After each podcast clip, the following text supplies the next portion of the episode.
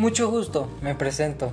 Soy Josafat Velázquez Martínez y el día de hoy hablaremos sobre el mantenimiento y redes de cómputo. Para dar inicio es importante saber sobre el mantenimiento de una computadora y que funcione adecuadamente. Al igual que cualquier electrodoméstico, un ordenador necesita un mantenimiento para seguir funcionando a lo largo del tiempo. ¿En qué consiste el mantenimiento? Contrario a lo que en primera instancia pudiéramos pensar, el mantenimiento de los equipos y sistemas informáticos no es una tarea sencilla. Tanto el hardware como el software de los equipos requieren un cuidado especial. Ambos son igual de importantes para el correcto funcionamiento del sistema. Existen diferentes tipos de mantenimiento. El mantenimiento informático predictivo es en este tipo de mantenimiento es muy importante la diagnosis del sistema. Gracias a esta herramienta de diagnóstico es posible anticipar los fallos antes de que sucedan. El software de monitorización es la mejor forma de hacerlo. De forma automática se miden diferentes variables que pueden identificar diferentes errores o cambios que puedan anticiparlos.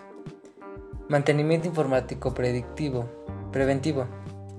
Existen dos tipos de mantenimiento informático preventivo, el activo, que se encarga de limpiar los equipos y componentes, y el pasivo, el que protege y cuida a los sistemas de las agresiones externas como son el sol y el polvo.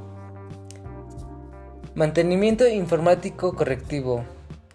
Es el tipo de mantenimiento que actúa cuando los dos anteriores han fallado. Su objetivo principal es el de resolver los fallos o errores del sistema. Pero no solo ese, también es importante saber cuál ha sido la causa del error para evitar que vuelva a suceder. Por tanto, el mantenimiento informático correctivo puede contribuir al preventivo. ¿Cómo armar una computadora gamer?